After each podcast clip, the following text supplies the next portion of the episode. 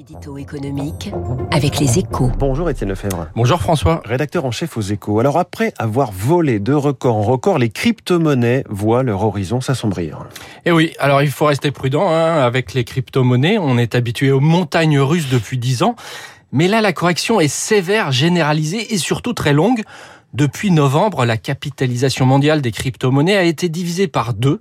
Le Bitcoin est même passé sous les 30 000 dollars lundi soir après avoir culminé à 68 000 dollars. À l'inverse, justement de la monnaie américaine au plus haut depuis 20 ans. Le dollar est plus que jamais la devise reine face à cette monnaie virtuelle qui a osé la défier.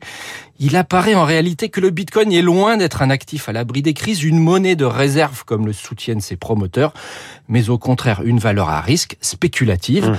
Preuve en est l'étroite corrélation avec la tech américaine. Le Nasdaq a perdu 26% depuis le 1er janvier, le Bitcoin 30%. Alors, ce n'a pas toujours été le cas, si, si je peux ajouter cette pression. Qu'est-ce qui explique cette fois l'absence de rebond, Étienne? Ah, C'est vrai, pendant longtemps, ces monnaies ont semblé vivre dans un monde à part. Elles affichaient une santé insolente quand les actions chutaient en 2020.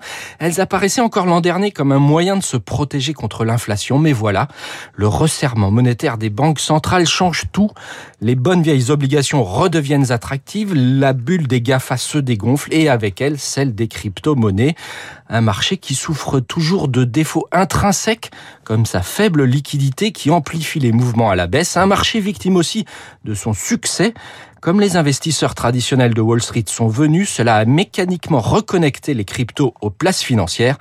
La conséquence, c'est aussi que leur régulation paraît désormais inévitable si l'on veut éviter des crises systémiques comme avec les mmh. subprimes. En résumé, ce n'est pas la fin du Bitcoin, bien sûr, mais c'est la fin de l'insouciance. Le Bitcoin emporté par le déconflement de la bulle de la tech. C'est aussi à la une des échos, votre journal. Merci Étienne Lefebvre, il est 7h14. Les défauts intrinsèques du Bitcoin, ça c'est fait. Le blocage des prix a-t-il lui aussi des, défauts intrinsèques? Cette euh, proposition est soumise par notamment Jean-Luc Mélenchon. Alexis Carclins-Marchais nous en parle et nous décrypte dans un instant sur Radio